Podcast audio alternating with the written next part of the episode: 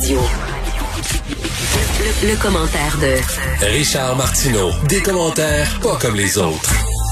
Eh, mon cher Richard, est-ce que tu trouves normal que le docteur Arruda ait besoin de protection policière? C'est ça, c'est fou quand même. Le Geneviève Guilbeault qui est menacé de mort, Monsieur Arruda, protection policière. Je peux comprendre qu'il y a des gens qui soient frustrés. Je peux comprendre qu'on qu'on puisse critiquer le gouvernement. Même on doit critiquer le gouvernement parce que bon, euh, à un moment donné, on va aller au fond de, de l'affaire. Mais c'est certain qu'il y a eu des mauvaises décisions de prise. On en a parlé souvent. On a imposé le masque, je pense, beaucoup trop tard. On aurait dû interdire Ouais, mais les, les, ouais, les gens qui menacent le les gens qui menacent le docteur Arruda, c'est pas parce que c'est justement pas parce qu'il a imposé, exemple, le masque trop tard. C'est des gens qui vont dire qu'ils ont inventé la pandémie ou c'est des gens Non, qui mais c'est le- c'est- c'est- c'est- c'est ça, c'est complètement débile. des gens mais- qui vont penser qu'il aurait dû prendre des mesures un petit peu plus rigoureuses. là. Non, non, mais ça embarque, ça embarque là-dedans aussi. là. Ces gens-là voient les critiques que les gens euh, disent au gouvernement, puis là, ils embarquent ça, eux autres, dans leur euh, dans leur délire à eux autres. Et, euh, et à un moment donné, je peux pas comprendre que ces gens-là pensent vraiment qu'il y a un complot, pensent vraiment que les directeurs de la santé publique, avec François Legault, avec le ministre de l'économie derrière des portes closes, disent on veut contrôler le monde, on va crisser le pays à terre, on va Mais vraiment drôle, fermer que ces gens-là, l'économie. Je peux pas croire. ouais. Ces gens-là, ils voient, tu sais, quand t'es pas informé de rien, ils voient François Legault et le docteur Arruda comme une espèce de duo, là, tu sais, le duo infernal, là, tu sais, qui, qui, qui veut tout détruire puis prendre le contrôle. Alors que s'il était informé, ce qu'il devrait peut-être dénoncer, c'est que François Legault et le docteur Arruda, selon les informations qu'on a avant que le docteur Arruda revienne de son voyage le 9, ne s'était jamais parlé. Tu sais, s'il y a une chose qu'on devrait remettre en question, c'est que ça a commencé à parler pandémie en Asie, puis ensuite en Europe et tout ça, puis peut-être qu'il aurait été utile que François Legault convoque le docteur, ou que le docteur Arruda demande, euh, ben maintenant avant de partir pour mon voyage de 9 jours au Maroc, il faudrait bien que je passe au moins 15 minutes avec Ou le que même là-bas, même au Maroc, je pense qu'il y a des téléphones au Maroc. Hein, Je tu sais pas. je Ouais, non, t'as raison. Même, là, raison, mais les gens- donc, parler les gens- avec... euh, Donc ces gens-là voient un complot Legault Arruda, alors que la réalité, c'est qu'on devrait peut-être s'inquiéter que ça y était si tard. Là. Quand Legault et Arruda ont dû travailler ensemble pour se mettre à fermer une série d'affaires, ça faisait trois jours qu'ils se connaissaient. Là. Et et- tu sais, les gens qui partent des cabales contre M. Arruda sur Internet, là, euh, puis après ça, regarde ce qui s'est passé en France contre le professeur qui a été décapité. Regarde ça, ça a commencé par une Ouais. cabale sur Internet. On a commencé par le nommer, mettre euh, son visage, sa photo, etc.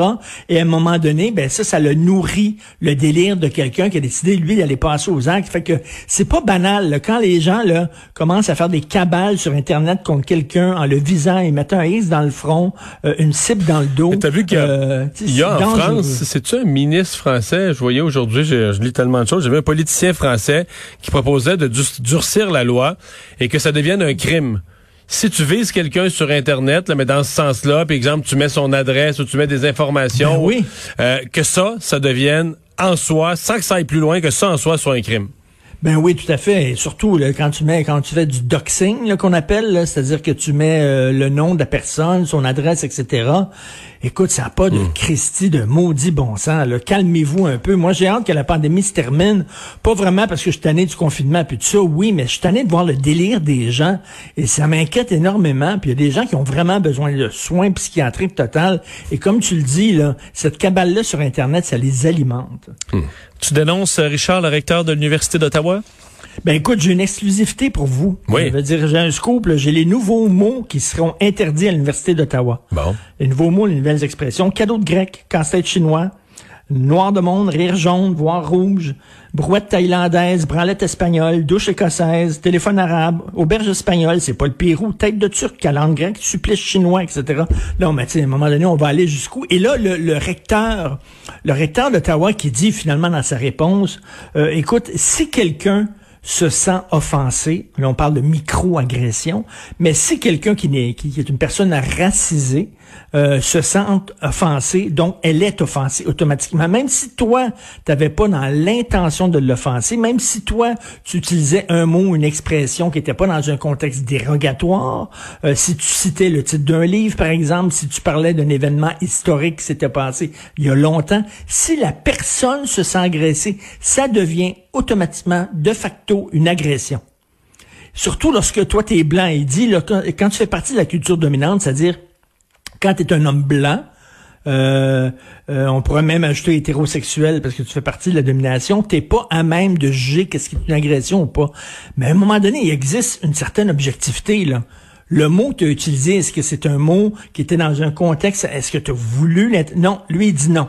Il, suffit maintenant, là, ce qui est important maintenant dans notre société, c'est ta perception des choses, tes sentiments, ton feeling, comment tu te sens. Ah, je me suis senti agressé, donc ça devient objectivement une agression. Écoute, moi, j'ai vraiment un problème avec ça. Heureusement, tout le monde allume ces temps-ci. Tout le monde, de Paul Saint-Pierre Plamondon à Dominique Andelade, à François Legault, tout le monde tire la sonnette d'alarme en disant, ben là, on va trop loin. Est-ce qu'il y a un effet là, slingshot? Là, les gens sont vraiment écœurés? Est-ce qu'on a dépassé une limite? Euh, on dirait que les gens se réveillent, mais ça fait longtemps, on en a parlé, ça fait longtemps que ça dure, cette censure-là, euh, dans les universités. Mais là, c'est comme la goutte qui a fait déborder le verre, le vase. Donc, euh, c'est la bonne nouvelle. Les gens s'impliquent là-dedans. Mais moi, le recteur, puis déjà, le recteur Jacques Frémont, le recteur de l'Université d'Ottawa, avait, il y a un historique, lui avait déjà proposé à la Commission des droits de la personne euh, de, de, de criminaliser, en fait, de pénaliser euh, la critique de la religion, que ça devienne comme un genre de crime. Un blasphème. Un, blasphème. Criminellement, criminellement puni.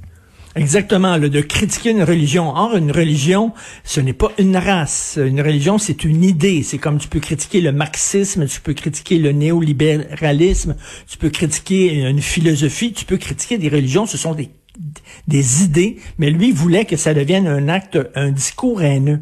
Donc, euh, ouh. Hmm. Puis je sais pas si tu as vu aussi la réponse des associations étudiantes de l'Université d'Ottawa, mais ils sont complètement craqués. Ah oui, mais eux, c'est eux, c'est le congédiement de la prof, là. C'est ben complètement. Totalement. C'est la, la, censure. Euh, euh, c'est faut que les étudiants d'abord aient toujours raison, puis il faut qu'on leur permette une liste de mots qui pourront jamais être employés, puis de thèmes qui pourront jamais être abordés. C'est des petits lapins, il y a besoin de safe space, ils se roulent en boule dès qu'ils voient là, une idée qu'ils ne partagent pas.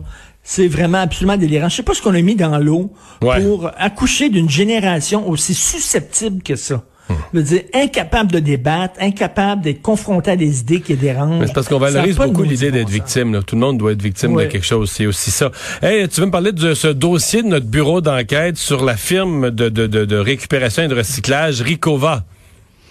On parlait l'autre jour, est-ce que des gens sont imputables au Québec? Est-ce que des gens perdent leur job parce qu'ils ont mal fait leur job? Ben là, non seulement les gens perdent pas leur job, on les récompense on les récompense. Alors là, tu une entreprise délinquante qui a été blâmée à de nombreuses reprises, qui est pas aimée dans le milieu, euh, qui est vraiment le mouton noir du milieu, qui là qui a pu euh, finalement arriver à une euh, situation de quasi-monopole parce qu'ils ont mis la main sur deux entreprises qui traînaient de la patte avec l'aval du gouvernement québécois. Puis là, on dit, le gouvernement québécois, on dit, oui, mais qu'est-ce que vous voulez qu'on fasse? Sinon, il y aurait eu un bris de service. Il y a une rupture de service, on n'aurait pas pu recycler parce qu'il y aurait manqué trop entreprise. Donc, on a pris cette entreprise-là, puis on a dit, OK, d'abord, tu peux, tu peux avaler les deux autres entreprises, puis être en situation de quasi-monopole.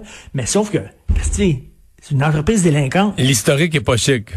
Ben, l'historique est absolument pas chic. Je veux dire, je, peux comprendre qu'il y, aurait un bris de service, mais de là à permettre à une entreprise hyper délinquante de, de soudainement mettre la main sur, écoute, là, je sais pas, là, tu t'étais pincé 14 fois pour excès de vitesse, là, puis euh, tu deviens... Euh, propriétaire d'un concessionnaire d'automobile.